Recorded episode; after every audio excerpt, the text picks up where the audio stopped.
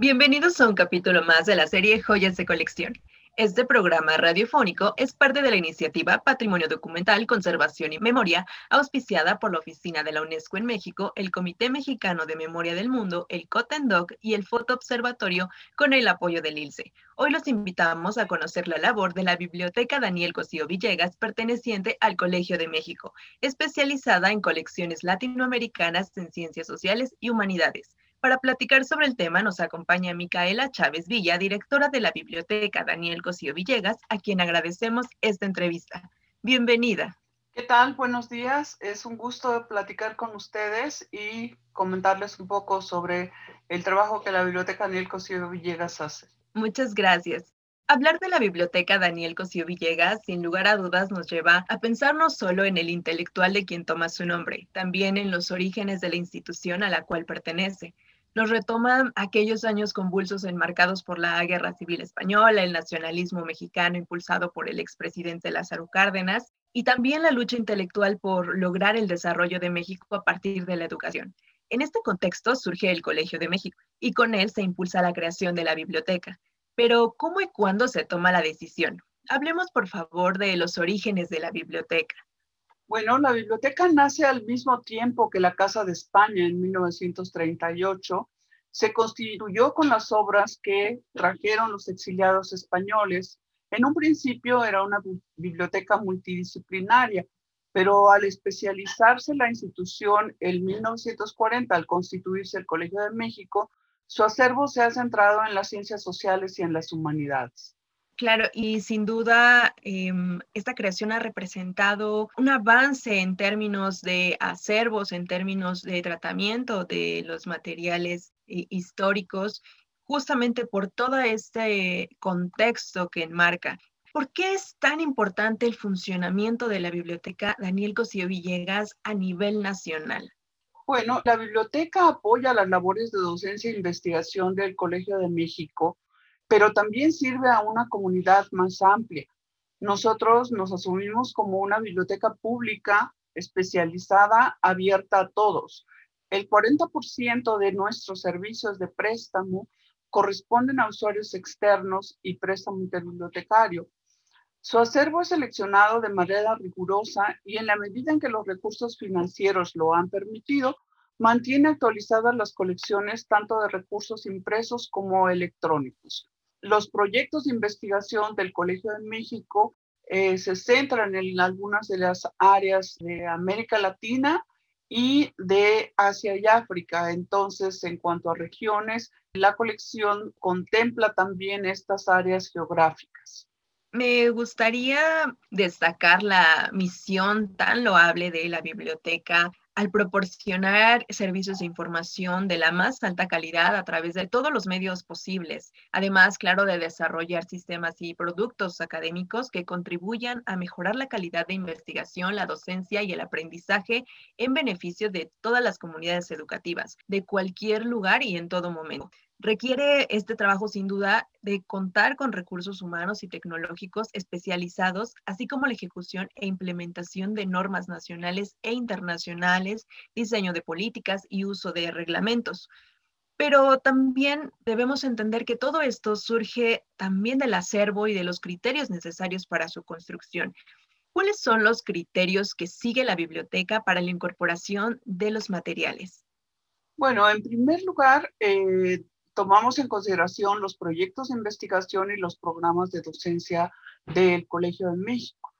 Eh, desarrollamos también una colección de obras de consulta necesarias para eh, todas las áreas y cubrimos, como les decía, las áreas geográficas sobre las cuales se, se hace investigación. Los criterios que seguimos están expresados en una política de desarrollo de colecciones en las cuales se toma en consideración la autoridad del autor, eh, cuáles son las credenciales que los acreditan para escribir sobre un determinado tema, el tipo de editoriales, en general editoriales académicas, pero para algunas áreas pues también son importantes estas editoriales independientes como un reflejo de lo que se está publicando en el país, por ejemplo en las áreas de literatura, eh, tratamos de incluir los eh, autores que han tenido algún premio o que se destacan eh, de alguna manera. Los criterios que aplicamos son eh, muy rigurosos porque pensamos que una vez que el material ingresa al acervo de la biblioteca, se va a quedar ahí. ¿no? los costos que significan el procesar el material, integrarlo al acervo, catalogarlo, clasificarlo, hacer un proceso físico, son muy altos, por lo tanto, debemos de considerar esto en, al momento en que hacemos la selección. Los profesores investigadores participan de manera activa en la selección, de manera que se trata de un acervo que se usa, ¿no? Compramos lo que los profesores eh, necesitan para apoyar sus proyectos de investigación, lo que los estudiantes necesitan para sus proyectos de, tesis. Una biblioteca no puede tenerlo todo y entonces también recurrimos a estos eh, convenios de colaboración con otras instituciones afines a partir de las cuales podemos obtener acceso a recursos que la biblioteca no ha podido conseguir. Nuestro acervo se distingue por tener ejemplares únicos de eh, algunos materiales. Lo hemos comprobado a través de los servicios internacionales de préstamo en las redes en que participamos, cuando nos solicitan un ejemplar de una obra que solo la tiene nuestra biblioteca. ¿no? Entonces, nos hemos preocupado también en que a pesar de los cambios tecnológicos y la disponibilidad de algunas obras en formato digital, eh, no descartar materiales de nuestro acervo en formatos impresos porque todos sabemos que una vez que no hay programas de preservación digital, eh, no podemos asegurarnos el acceso a estos materiales que hoy están disponibles en este formato. Y ya que mencionamos esta labor tan compleja de conservar el material, también es necesario hablar del talento humano que está detrás de este trabajo que mm, debe de tener conocimientos, como bien lo dice, en transformaciones tecnológicas, en el contexto. Eh, y en este sentido, ¿cuál, ¿cuál es la labor y cómo interviene el talento humano y la gente que está detrás de la preservación del acervo de la biblioteca? Bueno, eh, sin duda alguna, es eh, muy importante el personal que trabaje en las bibliotecas y en este sentido el Colegio de México ha dado una importancia fundamental a su biblioteca y lo apoya y la apoya de distintas maneras. En el caso del personal, los bibliotecólogos académicos tienen justamente ese estatus académico eh, que es un buen incentivo para eh, la labor que se hace, pero también conlleva eh, un compromiso con la formación profesional, el desarrollo, el mantenerse actualizado. En el caso de la Biblioteca Daniel Cosío Villegas, eh, trabajamos un total de 80 personas, 20 de ellos son profesionales de la biblioteconomía, las ciencias de la información, la computación, y el resto es personal auxiliar eh, administrativo que apoya en las distintas eh, áreas. En épocas recientes han surgido nuevas actividades que requieren perfiles específicos, como son las humanidades digitales, la preservación digital, el manejo de recursos electrónicos. Por lo tanto, reclutamos profesionales que puedan llevar a cabo estas, eh, estas labores y es lo que nos ha permitido desarrollar proyectos interesantes en términos de eh, colecciones digitales, sitios web eh, para la preservación eh, de recursos. Entonces, sin duda alguna, la formación de estos profesionales y el compromiso institucional juegan un papel muy importante en lo que la biblioteca ha podido hacer. Y en la medida en la que se va construyendo este acervo y em, con miras a hacerlo mucho más grande y a llevarlo a nivel eh, nacional e internacional, también la Biblioteca Nacional tiene una participación importante en el Cotendoc. ¿Nos podría hablar de, esta, esta vinculación? Bueno, la, biblioteca Daniel José Villegas se incorporó en 2018 al, al Contendoc eh, para discutir la norma mexicana sobre acervos documentales, eh, que fue aprobada justamente en el 2019. La biblioteca participa ahora en el subcomité de normalización para la conservación de documentos videográficos y fonográficos del Contendoc con la presencia de Arien González, que es una especialista en preservación en general y en preservación digital de manera específica. El contacto con el Content Doc nos ha permitido eh, abrir el eh, panorama de lo que son eh, las normas mexicanas y esa preocupación que el Content Doc tiene de fijar una norma mínima para el manejo de acervos, de formatos específicos. Entonces es una labor importante la que se está haciendo en estos grupos de trabajo. Mm, ¿Qué, representa para la biblioteca Daniel Cosío Villegas eh, eh, este conjunto de normas mexicanas y cómo calificarían el uso del quehacer en el resguardo bibliotecario? Bueno, en general yo puedo decir, en, el caso nuestro nos hemos abocado al uso de normas internacionales eh, porque trabajamos en proyectos eh, colaborativos con otras instituciones. Eh, entiendo la idea de tener normas eh, mexicanas porque son los mínimos que debieran cumplir las instituciones y a veces es necesario tener ese referente para que las autoridades en las instituciones sepan que se tiene que cumplir con determinados lineamientos. Sin embargo, eh, en el caso nuestro y otras instituciones se tuvieron experiencias al tratar de, eh, eh, como se dice, tropicalizar algunas de las normas para hacer normas que se adaptaban más a las instituciones y al paso del tiempo nos dimos cuenta que significaba mucho más trabajo este, estos cambios, ¿no? Me refiero específicamente al formato MARC en sus inicios, que este, pues se creó con la idea de eh, automatizar eh, las bibliotecas y que entonces todos empezamos a hacer adaptaciones particulares, pero eh, las normas internacionales a tener justamente ese carácter se vuelven generales y una vez que nosotros las aplicamos, estamos en posibilidad de intercambiar información con otras instituciones, participar en proyectos colaborativos. Actualmente los sistemas deben ser capaces de integrarse y ser interoperables. Eso se logra en la medida en que se utilicen normas de carácter internacional eh, sin embargo, eh, como decía, es importante que exista una norma mexicana que contemple las necesidades particulares y que sirva de base para el desarrollo de proyectos nacionales.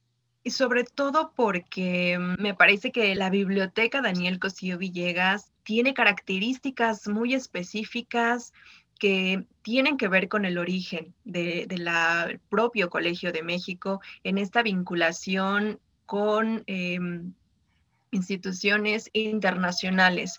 Hablábamos ya de la, de la Casa de España como, como el origen del Colegio de México y que la Casa de España, recordemos que mm, surge a partir de, del trabajo y del interés de Daniel Cosío Villegas y también de Alfonso Reyes por eh, de alguna manera ayudar a los intelectuales españoles que estaban eh, que estaban sufriendo por la guerra civil española.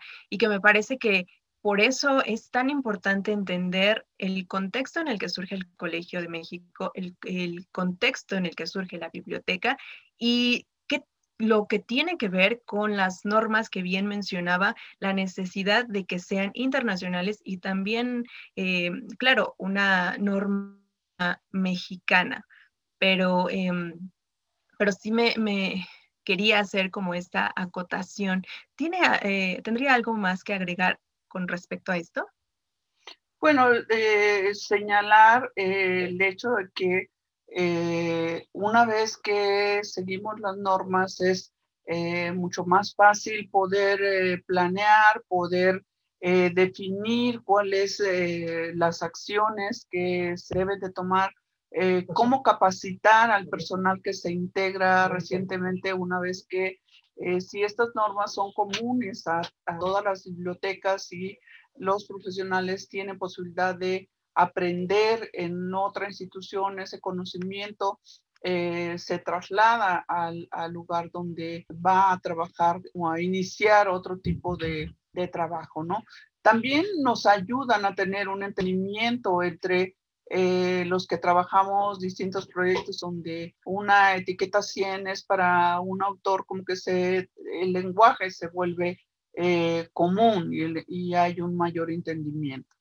El Colegio de México está incluido en la lista de instituciones gubernamentales que reciben documentos y publicaciones de la Organización de las Naciones Unidas. En ese sentido, queda claro que el acervo que resguarda es de importancia nacional, regional e internacional.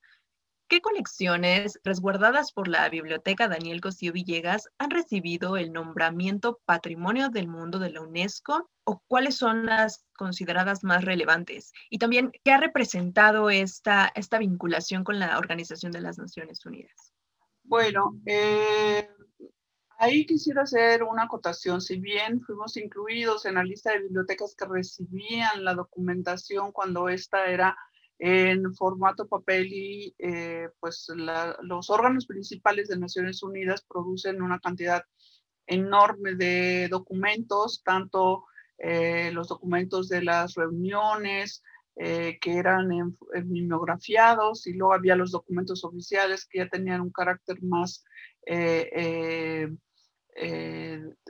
formal eh, estos envíos se suspendieron una vez que se automatizaron todas las eh, actividades dentro de la ONU y ahora estas bases de datos son accesibles para eh, todos de manera gratuita, tanto las bases de datos documentos como algunas de, de las publicaciones. Entonces sí, por muchos años fuimos eh, junto con el Centro de Documentación de Naciones Unidas en México y la Universidad Autónoma de Nuevo León, bibliotecas depositarias de, de la ONU, también de la eh, organización eh, de la OSD.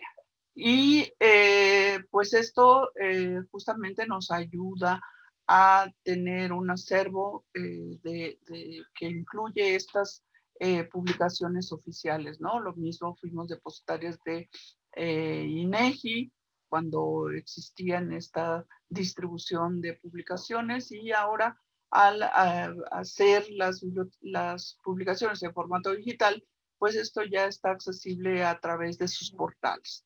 Eh, por lo que hace a el patrimonio del mundo, nuestra biblioteca no tiene ninguna colección incluida en, en esta iniciativa nuestro objetivo eh, no ha sido adquirir libros antiguos o valiosos, eh, dado que somos una institución pública con un presupuesto eh, limitado.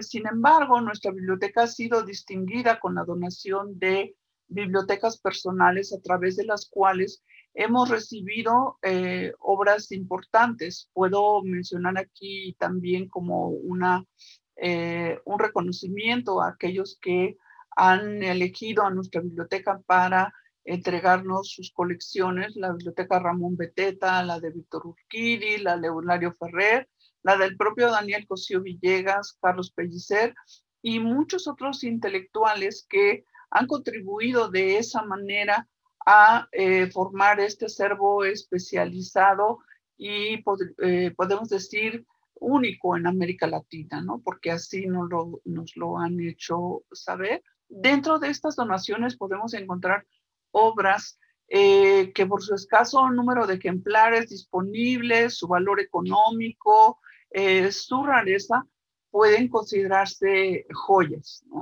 Tal es el caso de la bibliografía mexicana del siglo XVI, eh, publicada en 1886, de la cual tenemos un ejemplar. También, eh, ahora que ustedes me convocaron a esto, me dio la tarea de ver cuál era el libro eh, más antiguo que tenemos en el acervo. Se trata de una obra impresa en 1521, cuyo título es Ioannis Lodovici Vius Valentini Somnium, eh, impresa en eh, Basilea por Proverius en 1521. Eh, también nuestra biblioteca mantiene por separado lo que llamamos la colección especial, que resguarda obras impresas que datan desde el siglo XVII hasta 1930. Estamos haciendo una labor de recuperación dentro del acervo general de las publicaciones pertenecientes a este periodo para integrarlos en esta colección y también estamos eh, llevando a cabo la revisión del acervo para identificar obras autografiadas o con dedicatoria de personajes eh, relevantes, ¿no? Eh, en nuestro país no damos tanta importancia a estas obras, por, pero a partir del análisis de estas colecciones personales, lo que hemos visto es el interés de investigadores de conocer qué libros conformaban la colección de determinada persona y el seguimiento de las dedicatorias también nos da información de los nexos que estas personas tenían con otros autores o con otras personas entonces vuelve una información muy valiosa. Esta información ya se ha consignado ahora en los registros catalográficos de las obras. Eh, nosotros no tenemos colecciones separadas como en otras eh, bibliotecas que mantienen estas colecciones personales separadas, tomando en consideración que somos una biblioteca de investigación y nuestros investigadores necesitan encontrar en un solo lugar eh, todas las obras que se refieren a un solo tema. Sin embargo, en nuestro catálogo podemos identificar eh, las donaciones, ya que consignamos en todas las obras que integramos al acervo el dato de eh, quién fue el donante. ¿no? en el blog de la biblioteca pueden consultar dos notas, una sobre la colección especial elaborada por la doctora Toro Titán en la cual se desglosan las obras que pertenecen a esta colección, entre las que se destacan, por supuesto, las obras impresas por la Casa de España en México.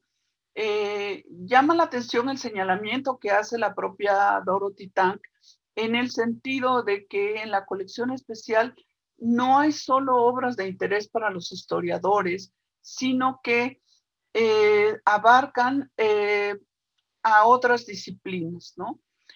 Entre los libros antiguos de la colección especial, podemos encontrar en el área lingüística y literatura obras en prosa de Francisco de Quevedo, impresa en 1664.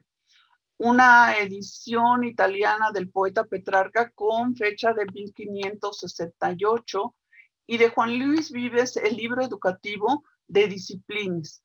Se encuentra además una edición facsimilar del catálogo de lenguas de las naciones conocidas publicadas en 1800, escrita por Lorenzo Arbaz y Panduro, en el cual el mexicano Francisco Javier Clavijero contribuyó con información sobre los idiomas indígenas de Nueva España.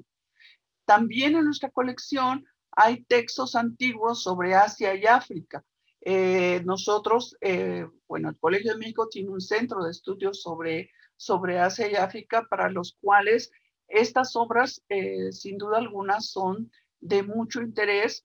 Entre ellos se incluyen dos libros sobre la lengua japonesa, uno en portugués, fechado en 1595, y el otro escrito en español, publicado en México en 1783. En 1686 se publicó en francés el Bourgeois de Siam, Desperate Jesuits, mientras que tres libros del siglo XVIII describen China, Japón, Persia y Etiopía en 1737, las Filipinas y África en 1752 y la India en 1764. Se encuentra también el libro de agricultura escrito originalmente en árabe por Abu Zakaria Yaya y publicado en Madrid en 1802.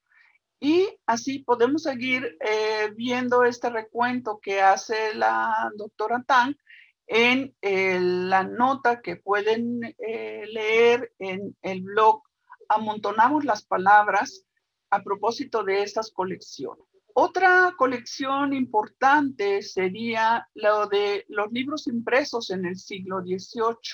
Ahí también pueden leer una nota escrita por el doctor Víctor Cid en el boletín editorial del colegio en que se describen 17 impresos mexicanos escritos entre los años 1712 y 1795. Entonces, si bien no podemos hablar de eh, colecciones de libros antiguos tan importantes como las que pudiera tener la Biblioteca Nacional u otra eh, biblioteca importante, estos pequeños eh, muestras de libros que por sus características, su especialidad, el año en que fueron impresos, pues sí son joyas dentro de nuestro acervo.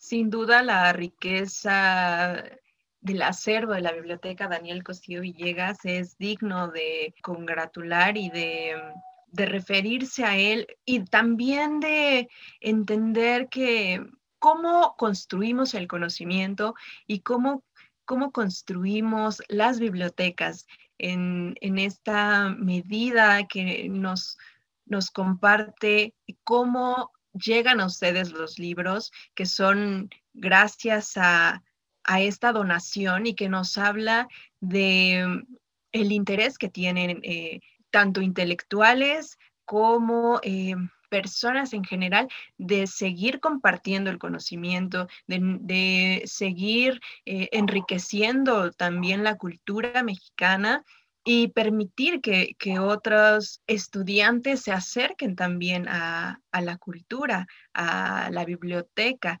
Em, también nos habla de, de esta relación que en algún momento platicábamos cuando hablamos sobre la Biblioteca Nacional, em, esta relación que existe entre los lectores y también en cómo se construye un acervo de, de, una biblioteca y que podemos ver claramente en lo que, en lo que bien nos cuenta. La biblioteca Daniel Cosío Villegas, como como hemos platicado, es líder en el país y también en América Latina, no solo por la riqueza de sus colecciones que, que bien nos describe, también por la oferta de servicios especializados para la comunidad académica nacional e internacional.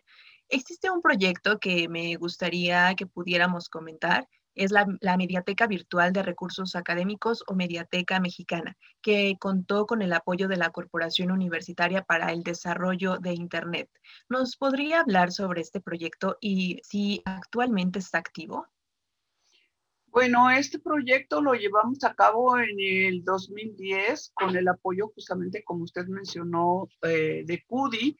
Eh, fue contemplado como un proyecto colaborativo entre la Biblioteca Daniel Cosío Villegas y la red de bibliotecas de la Universidad de Guadalajara.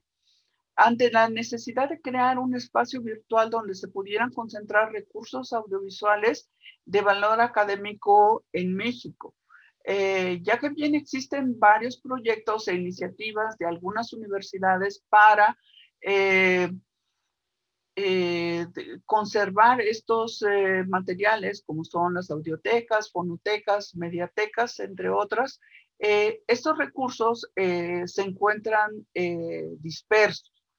El proyecto se planteó como objetivos facilitar el acceso mediante el uso de normas internacionales a la información contenida en los recursos audiovisuales producidos en las instituciones académicas mexicanas, tanto especialistas tanto a especialistas como a un público en general. Eh, teníamos la idea de conformar un catálogo colectivo de recursos disponibles eh, en colecciones especializadas y un directorio de instituciones eh, participantes. También promover la preservación y el uso de recursos audiovisuales digitales en la docencia y la investigación y difundir ampliamente la producción audiovisual de las instituciones participantes. Desafortunadamente, eh, este proyecto se quedó en una versión eh, beta. Eh, no hubo apoyo suficiente a la iniciativa. Son como esos proyectos que hemos visto surgir y que causan mucho entusiasmo y hay mucho deseo de colaborar, pero este, no había los suficientes recursos materiales, ¿no? Este tipo de proyectos pues necesita una infraestructura tecnológica que lo soporte, necesita también personal que lleve a cabo todos los procesos de análisis, de descripción, eh, construir una plataforma que pueda ser, eh, eh, la cual puedan interactuar las distintas instituciones y sobre todo pues un ente responsable que aglutine estas, este interés y este deseo de colaborar. Desafortunadamente, al paso del tiempo, muchos de estos proyectos eh, colaborativos se han venido abajo. No tenemos un catálogo colectivo de las publicaciones que eh, se hacen en México, no tenemos un registro de ISBN consultable. Eh, en fin, hay iniciativas que de, la UNAM, como la multibase, donde uno puede consultar los acervos de varias bibliotecas al mismo tiempo, pero estos proyectos que implican el uso de alta tecnología y de personal especializado, eh, pues no, no han tenido eh, mayores apoyos, ¿no? la iniciativa ahora del repositorio eh, nacional también es una buena iniciativa que ha ayudado a integrar recursos, pero pues como sabemos se han quedado en las tesis, en algunas publicaciones de las instituciones participantes pero no han ido más allá de eso. En el caso del proyecto nuestro, por lo menos lo que hace a toda la producción audiovisual que se ha generado en México, tanto de, perdón, en el Colegio de México, en los últimos años, eh, estamos en proceso de migrar este sistema justamente a la plataforma Hyrax, donde reside actualmente el repositorio institucional del Colegio de México. Hemos hecho también la conversión eh, a formatos eh, nuevos de videocassettes que estaban en formato beta o en VHS, justamente pues para mantener la memoria institucional y que esos recursos eh, no se pierdan. sin duda, también la situación que actualmente atravesamos eh, en este contexto de pandemia y de aislamiento de alguna manera nos ha llevado a dejar clara la importancia de tener también un acervo digital y acercarnos a la tecnología, así no pueda gustarnos eh, tanto. Eh, ¿Cómo se ha adaptado las actividades de la biblioteca Daniel Cosío Villegas y qué retos ha representado para ustedes acercarse al público? Bueno, eh, la biblioteca Daniel Cosío Villegas venía trabajando ya desde hace eh, un tiempo y más en los últimos cinco años en el uso de la tecnología de manera transversal. Eh, de modo que varios de los servicios que ofrecíamos ya estaban disponibles de manera remota, así que pudimos transitar sin problema a los servicios digitales remotos. Eh, lo que hemos tenido es adaptarnos a eh, el uso de otras plataformas, otros medios de comunicación con los usuarios. Eh, sin embargo, nuestro acervo de impresos ha sido algo que no hemos podido sustituir, ya que de muchos de los materiales que tenemos en él no están disponibles en, formato digital.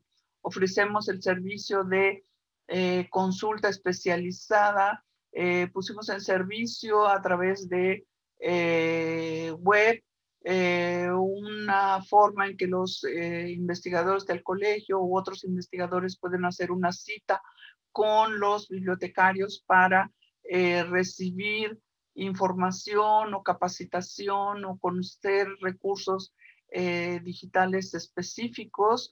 Eh, estamos brindando el servicio de préstamo a través de citas por correo electrónico. Ellos reservan el material que desean sacar en préstamo y hacen una cita para ir a recogerlos a de disminuir eh, lo más posible el riesgo de eh, que varias personas se junten en la, en la biblioteca.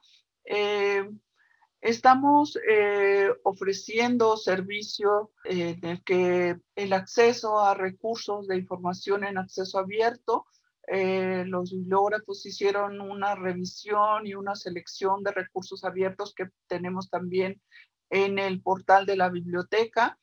Eh, estamos también eh, a los estudiantes ofreciendo el curso de investigación documental que se ha ofrecido en la biblioteca desde hace tiempo. de manera remota hemos virtualizado prácticamente todos los servicios. Sin embargo, como les decía, el acervo y eso también pues nos alerta sobre esta idea de que todo está en eh, formato eh, digital y que es fácil acceder a obras eh, cuando pues no se puede digitalizar todo. Nuestra experiencia es que muchas de las editoriales no cuentan con estos servicios y en los casos en que están disponibles pues resultan eh, muy, muy caros, ¿no? Entonces, eh, sí, eh, creo que debemos preocuparnos más por fortalecer estas colecciones que tienen el riesgo de no estar disponibles para el futuro. Y hablando del futuro, la incorporación de tecnologías, la transformación, los cambios sociales, políticos, económicos, también generan y generarán un cambio en la, en la forma de difundir, de preservar el acervo histórico. ¿Cómo cree que serán las bibliotecas del futuro? Es difícil predecir el futuro de la biblioteca. Lo único que puedo decir es que seguramente seguirán existiendo, ¿no? Aquellos que hablaban de que las bibliotecas desaparecerían o que el libro desaparecería o que los bibliotecarios eh, dejaríamos de ser útiles una vez que podían hacer eh, una búsqueda en Google y encontrar eh, la respuesta. También sé que es muy difícil que el libro impreso sea sustituido totalmente por sus versiones electrónicas debido a los costos que implica mantener acervos digitales y preservarlos a largo plazo así como por el gusto que proporciona la lectura en papel. Pienso que las bibliotecas serán espacios agradables, abiertos y pensados para que los usuarios usen recursos, aprendan, intercambien conocimiento, se diviertan e interactúen con otras personas. Posiblemente las opciones de interacción entre las personas y el acceso a la información en diversos formatos se enriquezca cada vez más gracias al uso de la tecnología. Espero que la disponibilidad de los recursos abiertos sea más amplia en el futuro para que se cumpla la democracia en el acceso para todos. Entrar a una biblioteca como usuario es sin duda una experiencia, pero ¿cuál es la experiencia de estar dentro de una biblioteca y construir y ser parte de la construcción de una biblioteca? Bueno, estar en una biblioteca es eh, un mundo maravilloso. Uno siempre cae en lugares comunes al decir que pues, nos abre las puertas a otros mundos, que el eh, tener la posibilidad y el acceso a tantos libros pues nos obliga a este, leer.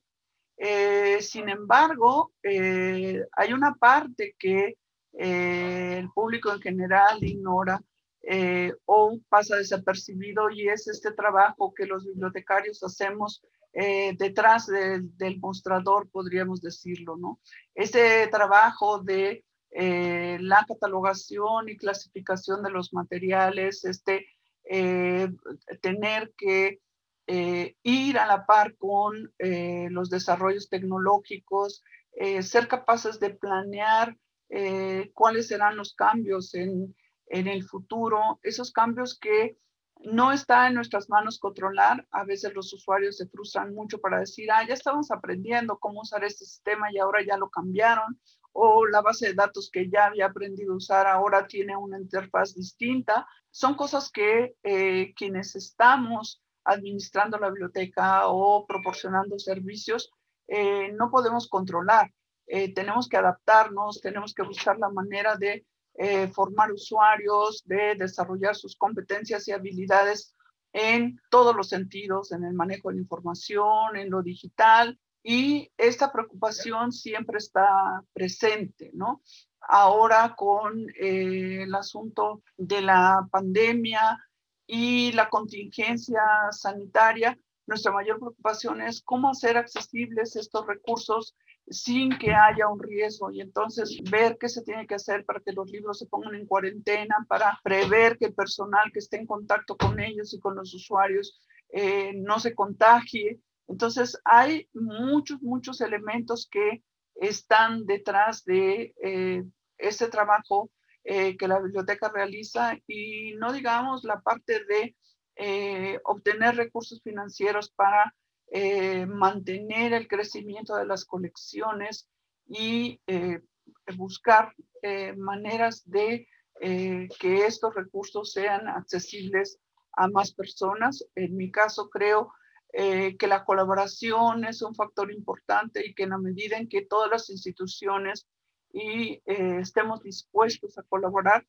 eh, la idea de colaborar está presente en todos los bibliotecarios. El trabajo de la biblioteca no se concibe sin el eh, un acuerdo de otras instituciones, sin la conjunción de esfuerzos para eh, proyectos colaborativos. Hablábamos ya también en otros episodios de no olvidar a los creadores de, estos acervos y de, este patrimonio documental pero ahora, digamos, no olvidemos también a la gente que trabaja detrás de, este proceso en el que para nosotros es sencillo entrar tal vez a, consultar o acercarnos a un libro, pero no sabemos qué existe detrás de, la, el resguardo de estos acervos, de que todo esté eh, en su justa medida, todo esté eh, cercano a nosotros.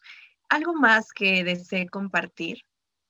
Bueno, pues eh, sería invitar a todos a, acudir a las bibliotecas. A veces existe el temor de ir a la biblioteca, esta idea que se ha eh, difundido mucho de que la biblioteca son espacios donde hay que guardar silencio, no hay que moverse, etcétera. Ha cambiado mucho la idea de las bibliotecas. Los invito a visitar estos nuevos espacios que se han abierto en muchas instituciones, no solo en la nuestra. Eh, recordarles que la Biblioteca Daniel Cosío Villegas es una biblioteca pública abierta a todos. Eh, si bien tenemos alguna limitación respecto al préstamo a domicilio, lo subsanamos a través de esos convenios interinstitucionales de manera que todos los usuarios que asistan a la biblioteca eh, pueden beneficiarse de estos servicios y que eh, pues no hay pretexto para no tener acceso al conocimiento, al entretenimiento que puede darnos un libro. Muchas gracias por habernos acompañado, por contribuir a esta, a esta conversación tan necesaria para entender cómo llegan a nosotros los libros, cómo nos acercamos a la cultura y cómo la enriquecemos. Hemos llegado al final de este sexto programa. Agradecemos una vez más a Micaela Chávez Villa, directora de la Biblioteca Daniel Costillo Villegas del Colegio de México, por habernos acompañado y a ustedes por habernos escuchado. Recuerden ponerse en contacto con nosotros a través de las redes sociales, porque su opinión es muy importante. En Facebook nos encuentran como arroba ilseoficial y en Twitter arroba ilseedu. Acompáñanos por favor en el siguiente episodio. Yo soy Jacqueline Alarcón y esto fue Joyas de Colección. Hasta la próxima.